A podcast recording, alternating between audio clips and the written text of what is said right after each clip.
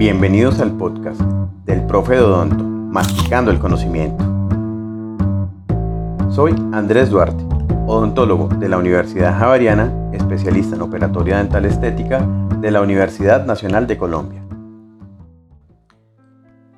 En nuestro podcast anterior hablamos la forma en la que podemos clasificar los materiales dentales.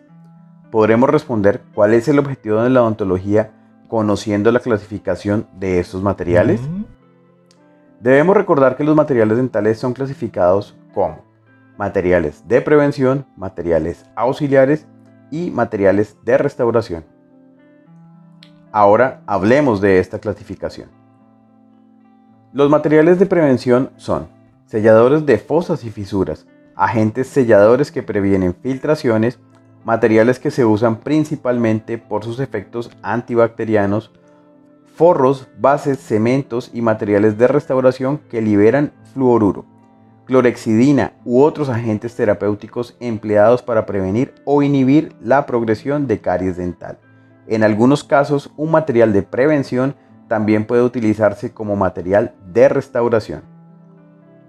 Los materiales de restauración son todos los componentes sintéticos que se pueden utilizar para reparar o restituir la estructura dental.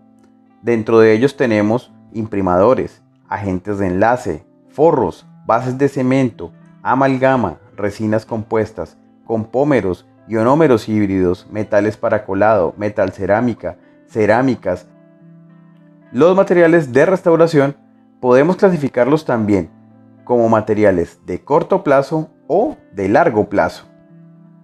Ahora, estos materiales de restauración también pueden ser clasificados como directos o indirectos.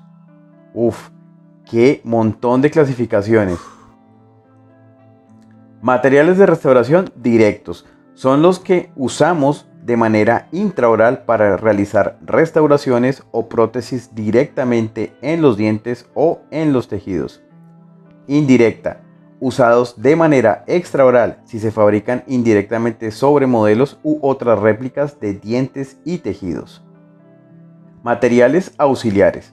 Son sustancias que se usan en el proceso de fabricación de prótesis dentales y otros aparatos, pero que no forman parte de los mismos.